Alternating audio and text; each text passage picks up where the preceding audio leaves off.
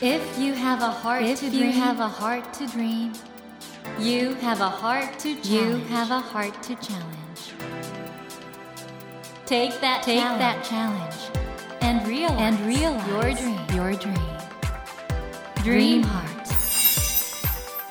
ドリームハート政教新聞がお送りします皆さんこんばんは森健一郎です 東京 FM のスタジオから全国38局ネットでお届けしています。ドリームハート。この番組は日本そして世界で活躍されている方々をゲストにお迎えしてその方の挑戦にそして夢に迫っていきます。さあ今日も東京バレエ団の芸術監督斉藤ゆかりさんをお迎えしています。こんばんは。こんばんは。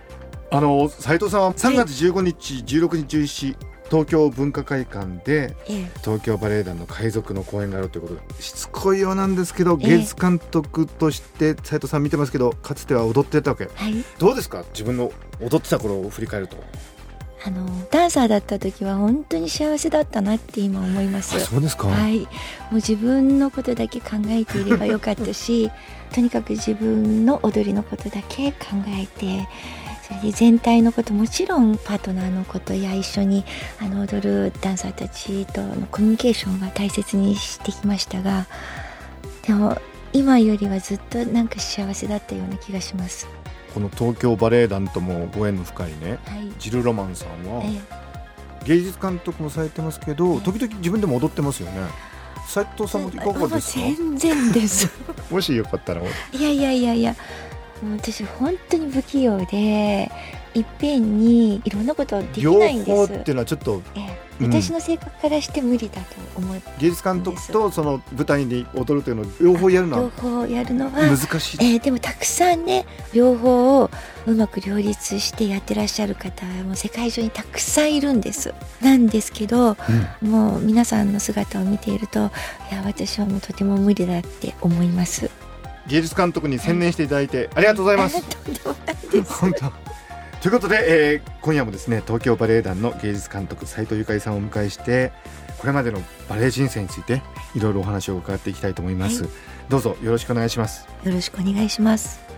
改めてここでちょっと斉藤さんのプロフィールを振り返りたいと思います、えー、斉藤さんは1967年横浜市のお生まれで6歳でバレエを始め15歳からロシアに短期留学を繰り返し1987年に東京バレエ団に入団したということで史上あふれる天下な踊りそしてドラマチックな表現力で人気を集めまして1992年の東京バレエ団のロシア公演ではラ・シルフィードこちらをボリショイ劇場マリンスキー劇場などで踊って大絶賛された。そして2005年に芸術選奨文部科学大臣賞をまた2012年にはオネーギンを演じこれまでの芸術への功績に対し支持報奨を受賞されました。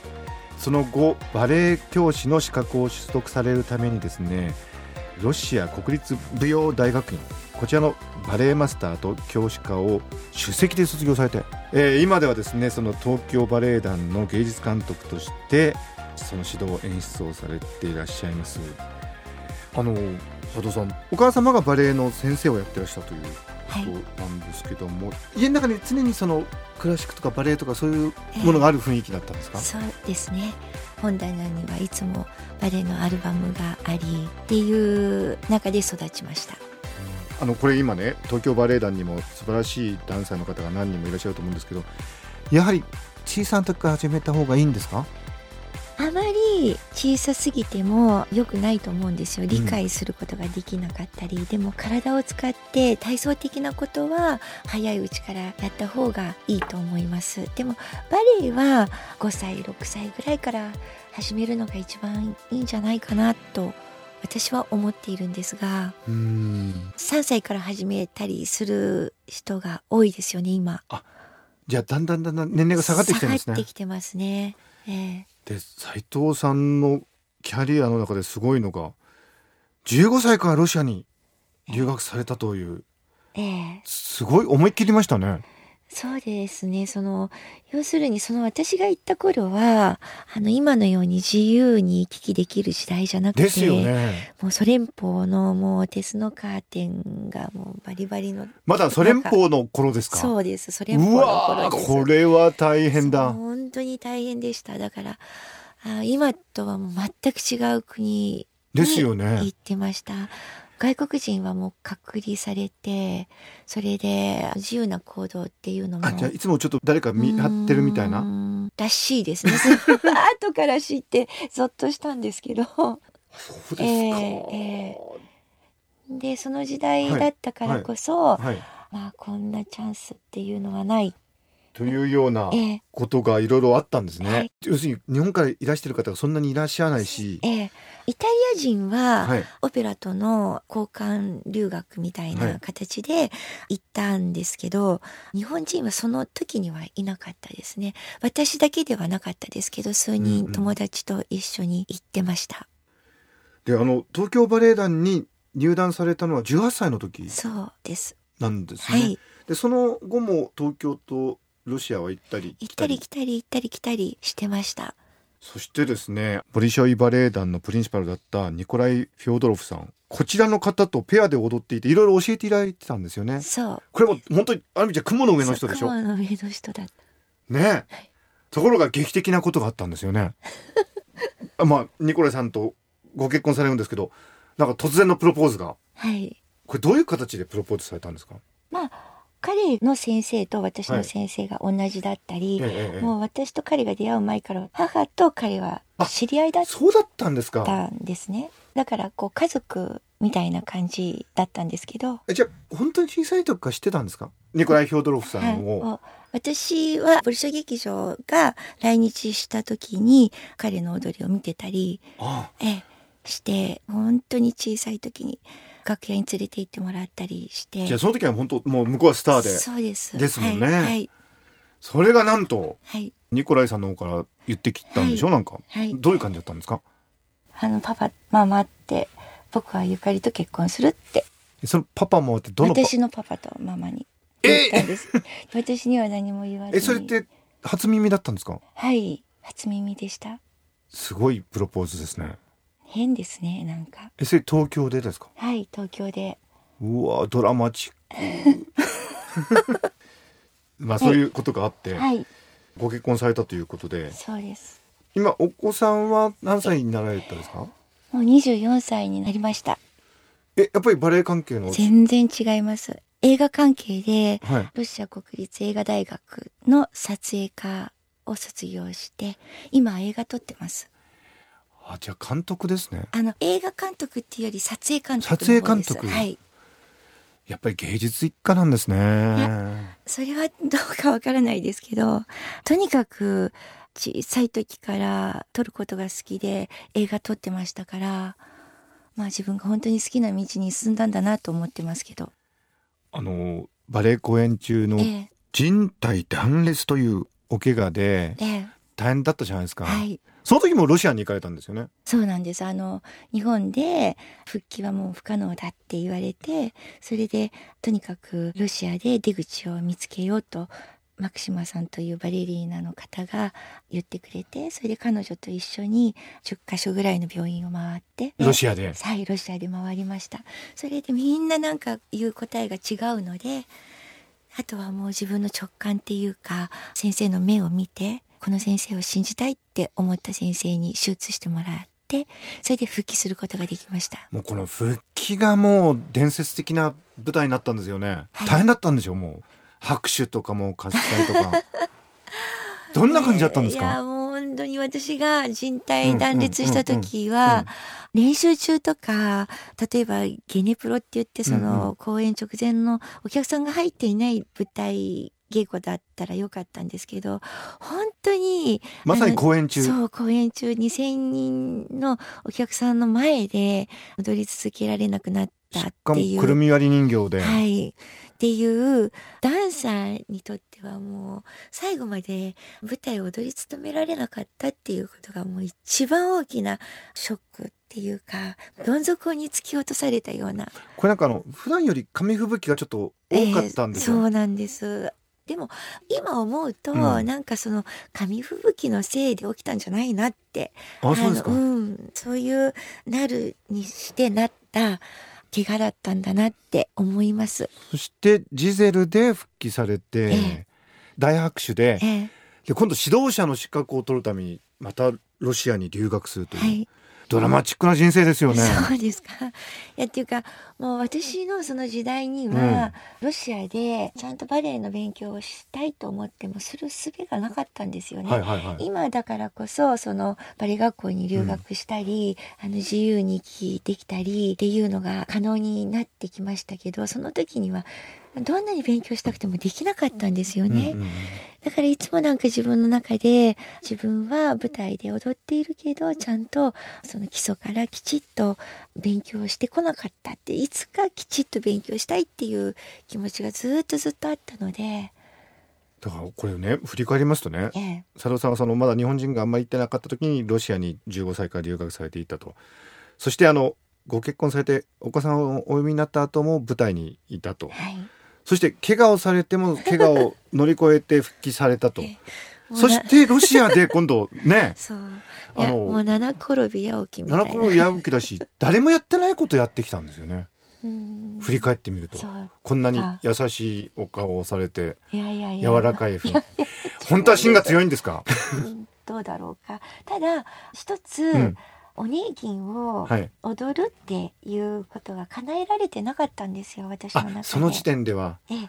一番最初にモーリス・ベジャールさんが佐々木さんに私にぜひそのおねぎのタチアナを踊らせるべきだって言ってくださったことが何度か実現しようとしたんですけど実現しないでそのままずっと来ちゃもろもろで。ええ来ちゃってたんです。それで必ずそれを踊るまではやめられないっていう何かそういう気持ちが私をいろんなくじけそうになった時でも支えてくれてたんじゃないかなっていう気はしますけど。そのおねぎもええ日本で実現したんですね、はい。で最後の舞台もおねぎんだったんですけどだから何かこう絶対中途半端でやり残したままやめてしまうっていうのは、まあ、性格的にあまり好きじゃないこと。やっぱり芯が強いんだ。ねな。こんなに柔らかくてそんな素敵なお話のされ方して実は芯が強いと。素晴らしいですね、はい。本当にドラマチックな人生なんですけどこれ2002年に世界文化社から出版されました「ゆかりゅう者」はい。というこの本に全てなんかそういうことは書いたんですよね。はい。ゆかりゅう者はい。斉藤さんのそれまでのダンサー人生と母として一人の女性としての思いを綴ったご著書。はい。その後さらに、はい。あのおねぎんを最後まで踊ったっていうのが付け足されて文庫本になったんですけど。文庫本皆さん買いましょう。いやどちらでも。